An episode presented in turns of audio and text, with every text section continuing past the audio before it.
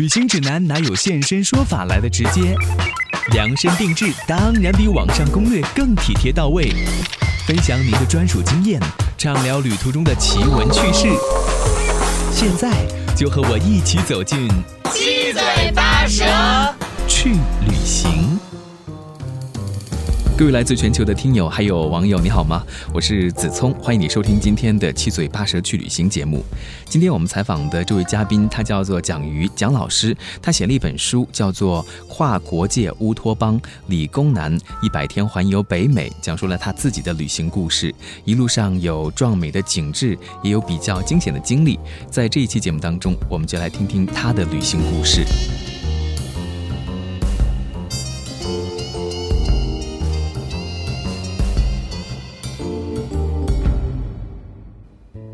首先欢迎一下姜老师来到我们的节目当中，你好。哎，你好，主持人好。这本书真的是大部头啊，四百多页，很厚的一本书，而且密密麻麻写了很多自己的旅行经历。所以我想问一下姜老师，这本书的正确读法应该是怎样的？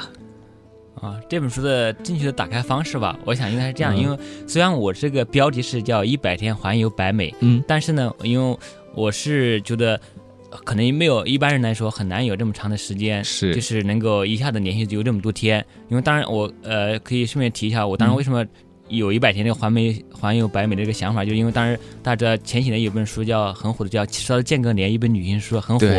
当时对我来说，二零一四年我正好去美国留学，因为美国大学有大概有两到三个月暑假，我正好就是利用这个暑假前后加起来就一百天时间，我想正好这对我来说就是二零一四年对我来说是一个迟到的间隔年，对我来说，所以我想我就正好白美它的风光，所以它各种风景啊类型很多，风光比较壮美，所以我想正好走一圈把它走下来。所以当老师真的很好，有假期可以出去旅行。这也是我当时选择当老师一个重要原因。嗯，所以就玩了一百天，写了这么厚的一本书。但是我觉得对于一般的朋友来讲的话，看这本书。书啊，里面有很多的一些故事，有些细节，当然也是你自己旅行的这个足迹啊，也有很多很实用的参考信息。那可能大家没有办法像你一样一百天这么走下来，但是如果你要去美西的话，你可以读美西这一部分，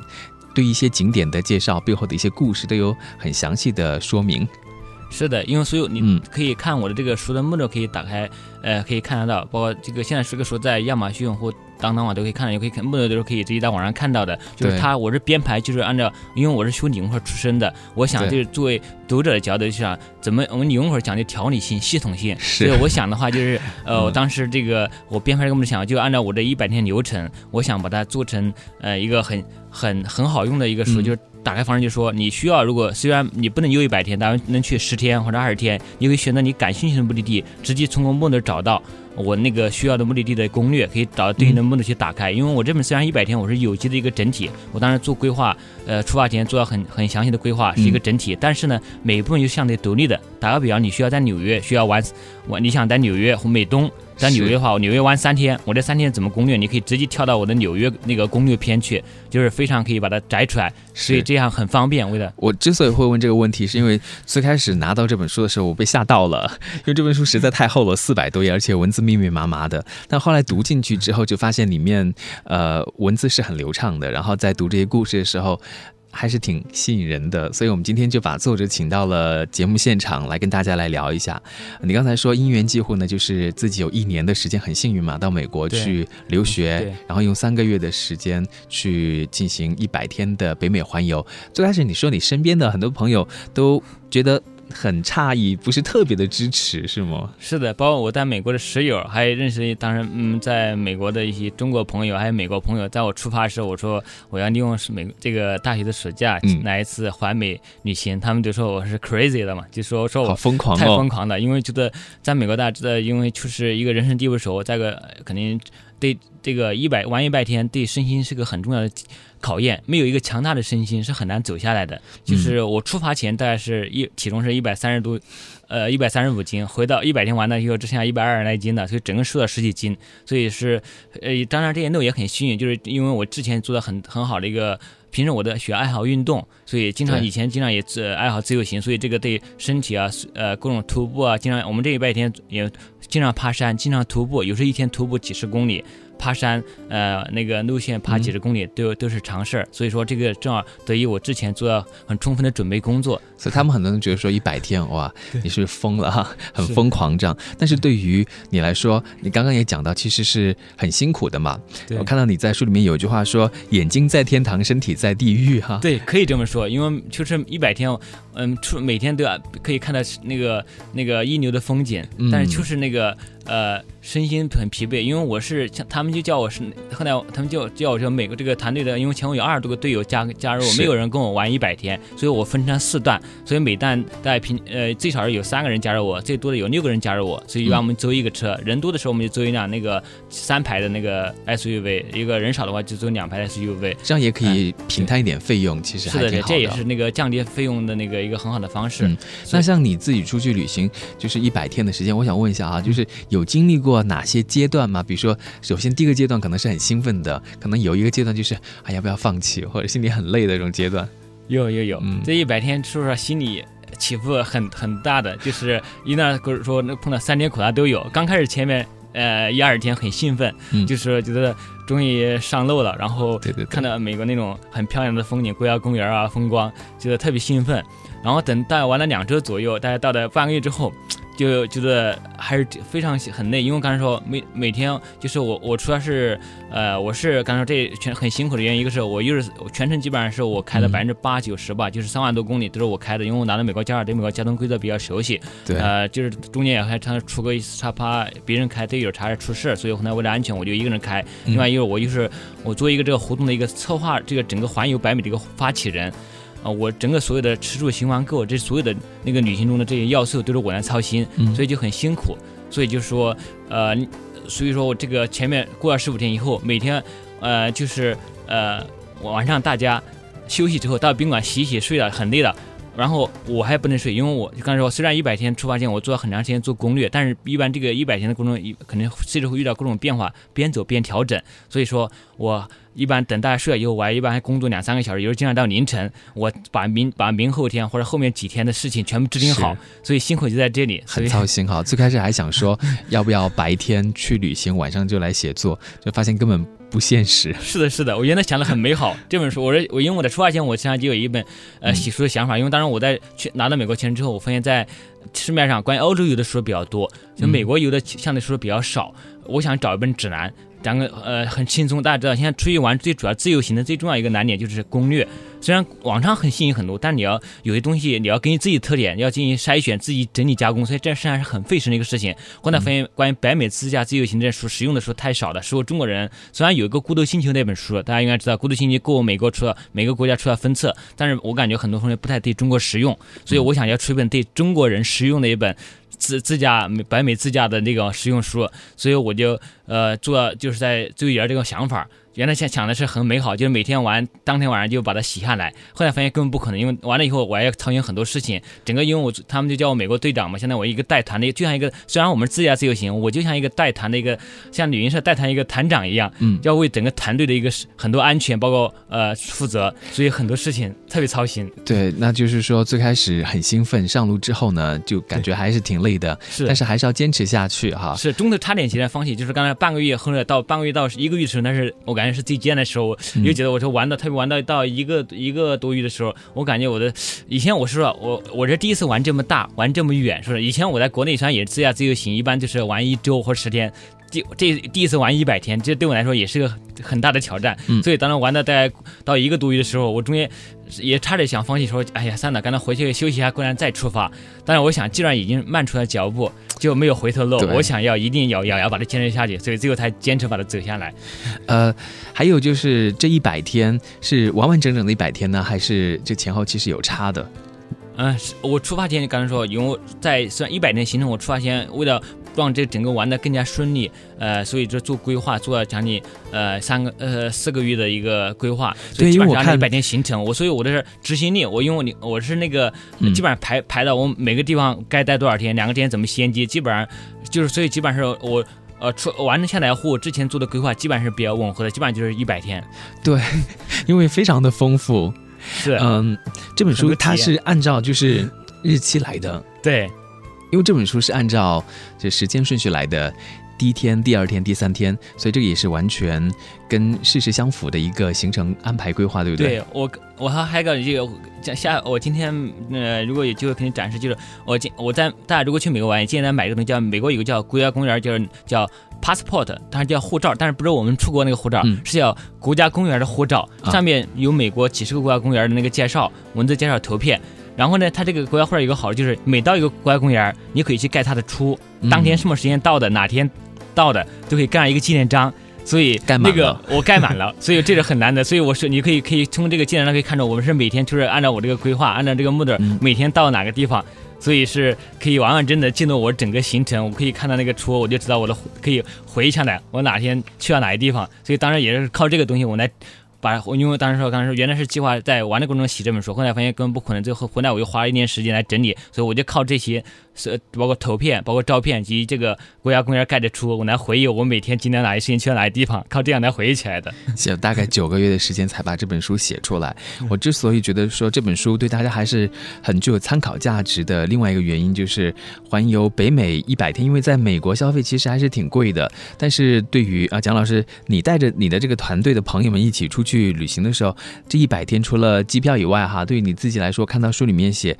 五万块钱，其实不多，真的很少。是的，他们都不敢相信。我完了以后回来，好，这个他们那呃那些很多问我说你到底花了多少钱？我说就是五万多块钱，平均就是，当然这完全不算去掉中国和美国往返机票，就是去在美国当地的那个旅游相关花费，不光不包含购物，这个花费平均每天就是五百多，相当于一百美元样子，因为包括吃住行玩购。因为这个有个特，我告诉你，美国有个很好的。首先，为什么比较便宜？我讲几个原因。一个是美国的门票，我虽然去了这个，我全程去了三十多个国家公园呃，美国国家公园但是美国国家公园里面有个很好的，大家一定要记得，如果要玩的比较久的话，一定要买这个叫年票。年票它有效期是一年，就是八一整个票价是八十美元，八十美元上面可以签两个人的名字，这两个人中只要有一个人在这个车上，那么就可以把这一车人带到美国国家公园任何一个公园，并且进出不限次数。所以，我整个可以把一车人都带一车人，你那六个人、七个人都可以带进去，所以非常好。所以说，呃，你看八十美元，相当于人民币大概就是那时候大概五百多块钱。嗯，我全国有二十多人加入我，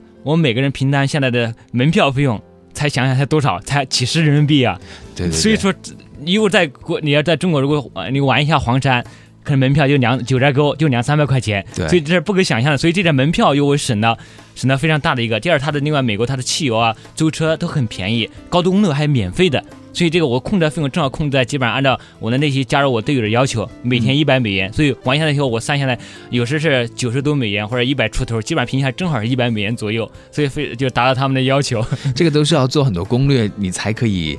掌握这些信息的是的，另外刚才还有一个住，刚才说一个是分摊租车费用，还有住住宿。其实我刚才说，我为什么花了三四个月做攻略？出发之前，我因为掌握的包括租车的技巧、住宿的技巧、预订的技巧。如果你这很多美国那种各种租车还有住宿有那种可胖，就是那种叫优惠券或者各种攻略，还有那种。然后像那个美国的那个盯房网站上，还有那种各种技巧，你竞猜啊，通过竞猜，通过那种很有意思的各种策略，你想象不到那种策略。他因为这个正好我是学理工科出身的，对这种玩这种游戏比较在行，所以我研究他把他的攻略研究透了，我可以比正常那种网一般的价格能达到便宜，就是不管租车住宿能便宜百分之二十到三十。所以说，虽然我们一楼虽然刚才说，呃，花费虽然只花了五百多元，但我们并不是住的特别差，有时候出来住汽车旅馆，我一直住到四星级、五星级旅馆。像也像美国那个四五星级对，也住过几住过几个三星级、四星级、五星级的，像在芝加哥还在拉斯维加斯，你只要掌握它的技巧，其实是可以以那个两三星的价格拿到四五星价格那个旅馆的住宿的。这本书里面都有这些攻略方法的介绍吗？是的，因为时间有限，所以我把那个所有的这些我的体会。经经验都放到我的书里面去了，大家可以到书的附录里面各种攻略、租车的攻略、住宿攻略里面来对照，呃，找相关的细节。哎，我觉得就是要怎么样做一个聪明的旅行者，这个我们真真的是可以向蒋老师请教的。那像我也去美国的时候，我就觉得啊，花费不菲呀，就有的时候也不太敢就玩的太疯狂。其实有一些方法就可以让你花比较少的钱，然后也玩的挺好的哈。是的，我是我的经验体会是，我觉得这个最重要的是要有计划，就是做好规划，这很重要。呃，当然，如果你不差钱，你可以说那种想说走就走，当天晚上随便走，逛到哪儿就住到哪儿，逛到哪儿就算那种啊，就比较随意。当然是另另外一种旅行的方式。对大部分人来说，我想大家对我们叫穷游党嘛，开玩笑，穷游党。其实你们 也不是说那种完完全全就是 对很叫做什么落魄的那种感觉哈。是的，因为因为很多穷游他可能出去什么住机场啊，我觉得这个不好。对，呃，你们的话还是通过就是很聪明的方法，就是玩的也好，住的也好。对我们其实这一行并也住到情侣，但住的比较少。但情侣因为住了一个房间住六七个人也比较挤。我我是住了几次，大部分时间还是住的那种正规的宾馆，还是挺比较舒服的。因为我想旅行的过程要保证一个要休息的好，这很重要。所以说这个刚才说只要做好计划，其实并不一定完全说呃呃你的花费其实完全可以把它控制住，做好一个呃完整的一个预算。是可以实现的，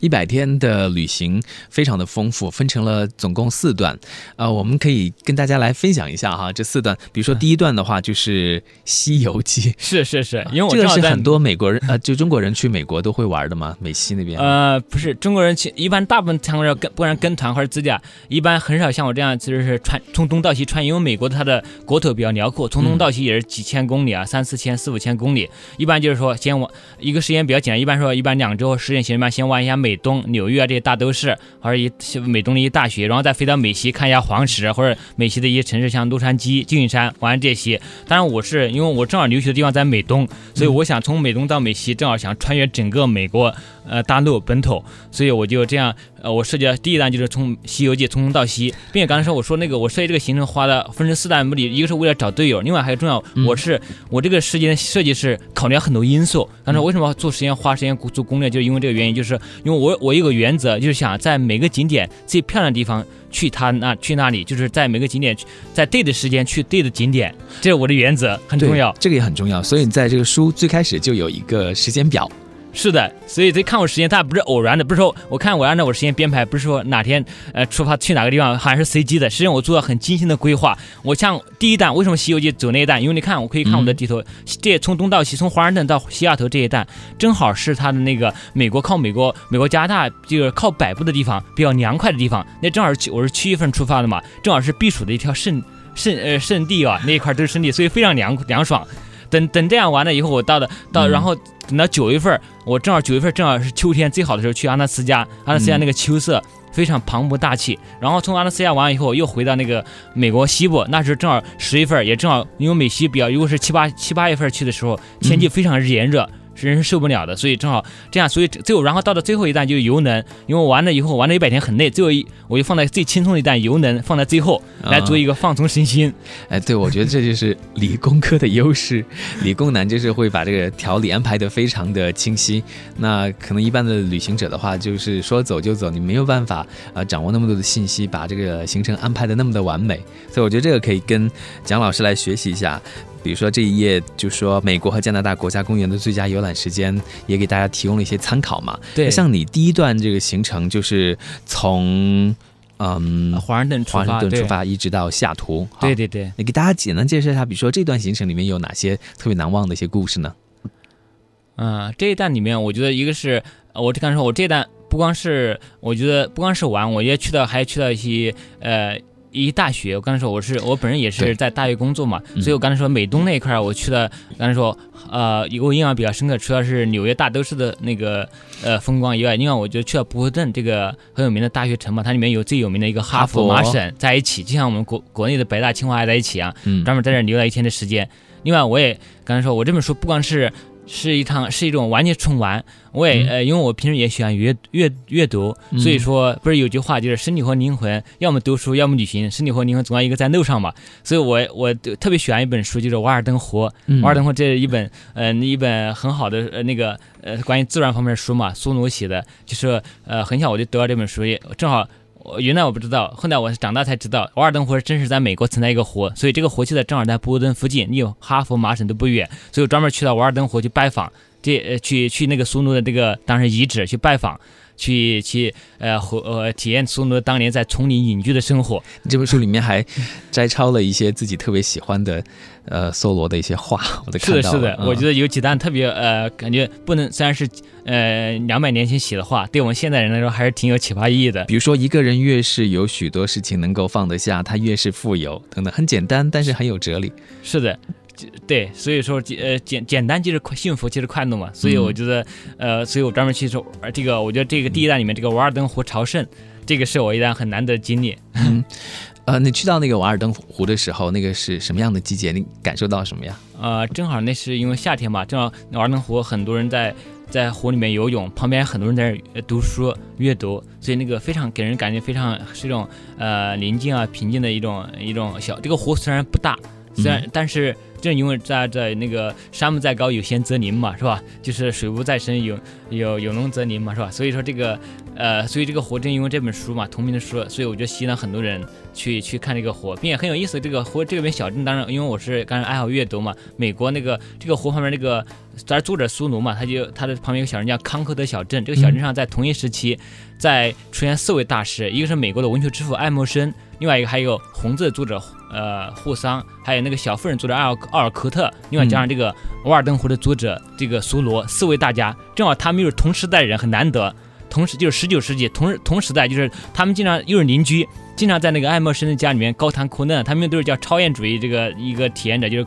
提倡自然、提倡简单生活这种这种主义，所以他们经常在一起，呃，在一起谈笑风生，我觉得特别难得。所以我觉得。喜欢看这个小镇，我觉得想看这个在美国文学史上具有举足轻重地位的一个小镇——康科特小镇。我觉得，呃，去体验一下这种小镇的这种文学氛围。哎，所以其实蒋老师，我觉我觉得有的时候知识就是会让你的旅行变得更加的有趣。如果你不喜欢文学，或者没看过像《瓦尔登湖》这样的作品的话，你可能到那个地方去就没有什么样的感触感受，对不对？但是因为一般人基本上想，如果没有看《瓦尔登湖》，绝对想不会想到专门从波士顿再开两个开半个小时车去这个湖。所以我觉得这个呃知识会让你也呃阅读或知识让让你旅行变得更美好、更有回味。对，像这个《西游记》的话，呃，如果你是就是对于文学呀，或者对于知识啊这种呃的。东西很感兴趣的话，这很好的一段旅行。包括你说到像波士顿有历史，美国历史。美国那个费城，包括这些历史，刚才说，呃，一个是他的这个文学，另外，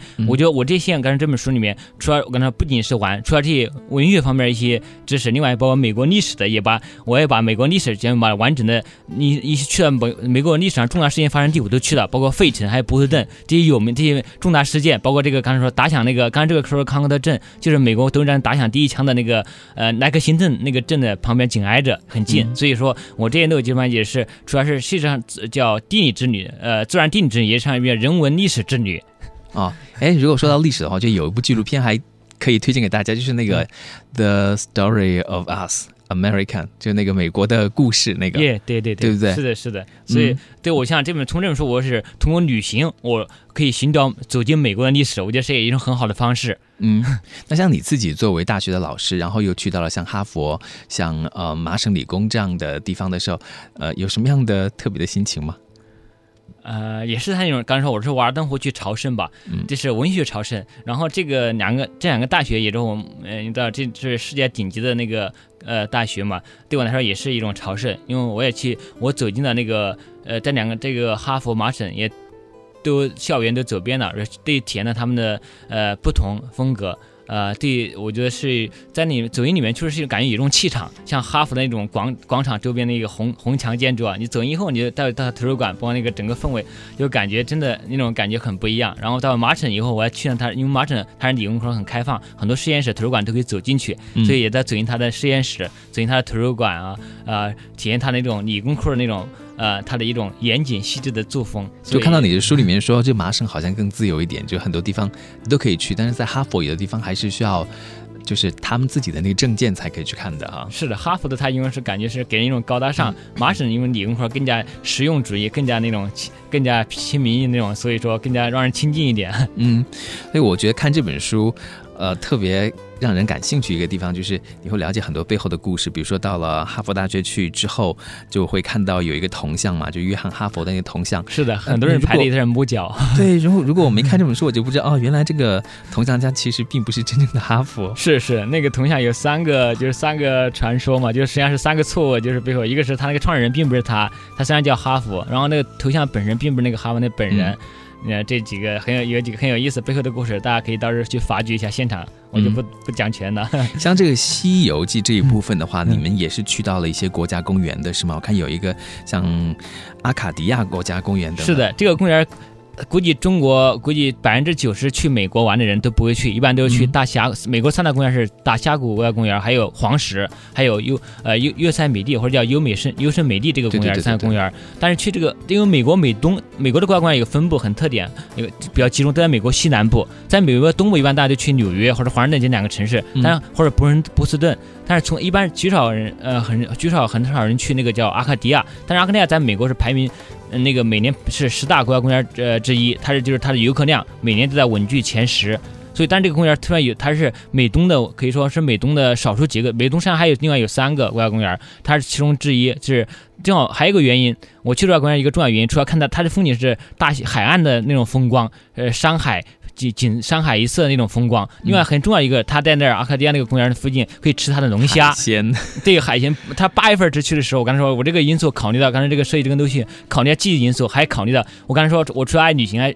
爱阅读，还喜欢爱美食。我觉得人生不是 那个美食也很重要，因为走走到每个地方的美食，你千万不能如果去了以后，如果。不要错过，刚才说一个正好我去的八月份，正好是当时那个绵银洲的龙虾，那个它的最肥美的时候。一般你说什么波斯顿龙虾，其实真的美国最好的龙虾是在绵银绵银洲那个阿卡迪亚公园旁那个入口处，那个我还专门推荐一个吃虾的地点，非常原始，就在海边煮，非常口感非常好。建议大家去的话一定要尝一尝。好大的龙虾，这个龙虾价格贵吗？不贵，真的，一磅大概两三，大概每一呃，大概是两三磅吧，大概只要二十多美，二二三十美元吧。呃，又像一个女孩两个人买个三磅的，就是说两个人两个人吃就足够了。像嗯，一般一个人也就将近不到两万块钱人民币。它那个非常原汁原味，鲜活的，然后煮了在外面就是一个在海边就在门口架一个大锅，用海水煮好，又现场就捞出来。多好啊！就有美食，然后又有美景，那个地方的景色也挺好的，还有千岛湖什么的。我看这本书里面讲的故事也挺心动的。是的，是的。所以这串我刚才说，我也正好穿越美加边境，因为正好我环游路线，我就想的是，呃，环游一个特点就是能够把一些很有名的正好有机的串起来。所以我刚才去了千岛湖，还有那个最有名的那个美加边境大瀑布。大瀑布那个地方，刚才说，大部分人们去看白天，但实际上真正去。呃，真正这片大瀑布，每家那个利亚加大瀑布，这片是在晚上，晚上会有灯光，彩色灯光打过来。啊，就白天，所以好多人白天看完就走了，我觉得是很大的损失。那你们是晚上专门去看的吗？对，我们晚上就是，所以我安排的行程当然就规划在晚上要当地住一晚上，专门去看这个晚上的夜景，大瀑布那个灯灯光，彩色灯光打在瀑布上那个夜景。啊，晚上的游客多不多啊？比较少，比白天少多的，所以我觉得大家下次以后真的，要不然错错了这个最美的这个时刻，一定要如果有机会有时间，行程容许的话，就要待在晚上来看一看，跟白天完全不一样的一个大瀑布的一个景色。嗯，这个特别实用的一些内容攻略哈，在这个书里面都有很多。但是我们的节目时间有限，没办法完完全全呈现给大家，大家可以把这本书找来看一看。呃，书的名字呢叫做《跨国界乌托邦：理工男一百天环游北美》。那老师为什么叫跨国界乌托邦呢？嗯，当然起这个书名字也想了好久，嗯，呃，因为后来我跟那个呃编辑吧，就是我们在跟那个人大的那个呃费小林那个主任编费费编费费老师一商量，就说，呃，我们一起合伙想出来这个名字，因为我当时我在那个，我想。我们旅行，旅行实际上人，我们旅行的目的之一就是实际上是，呃，一个是呃认认识自然，认识自我，寻找一个心中的，因为旅行嘛，就想寻找一个旅行就是见证美好的事物和人嘛，所以我想这个乌托邦本来就代表一个美好的事情，所以我觉得，呃，通过旅行你可以发现自己呃心目中的乌托邦呃所在地，我想这你每个人心中可能都有一块。呃，回忆中可能最美的一个，你的最美最值得回忆一个地方，我想那就是你的心中的乌托邦。所以我想这个乌托邦，我想代表一种美好的，呃，美好的美好的时地点，美好的时间，美好的人。嗯，好，我们下期节目呢，再继续跟姜老师来聊一聊他这一路遇到了一些什么样的故事。好，谢谢。我这一路确实一百天发生很多很多事情，可以说三天苦辣都有，值得回忆的事情太多了。好。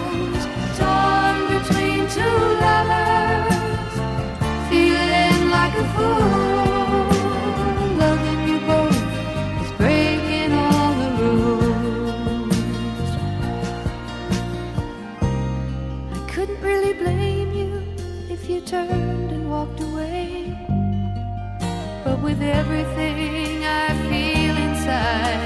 I'm asking you to stay.